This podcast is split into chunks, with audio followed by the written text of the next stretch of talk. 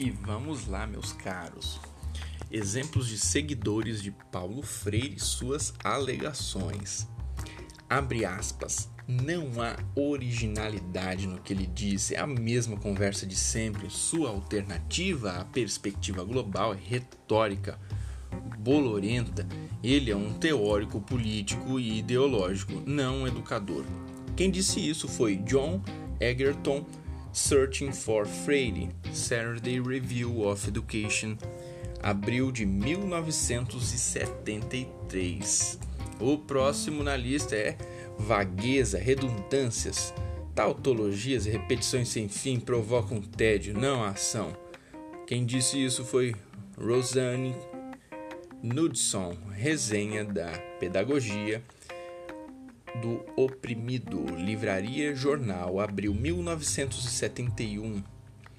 A prova de que o método de Paulo Freire, que nada mais é do que adaptações de Antônio Gramsci, que era um político, digamos assim, é que nas estatísticas mundiais de ensino, olha aí, o que é ter Paulo Freire como patrono da educação. Nas estatísticas, o Brasil vem sendo o melhor entre os piores. No site gpseducation.oecd.org, o fracasso do nosso ensino é gritante. Por fim, ninguém educa ninguém. Pedagogia do oprimido, página 79. É isso que diz, né? Ninguém educa ninguém.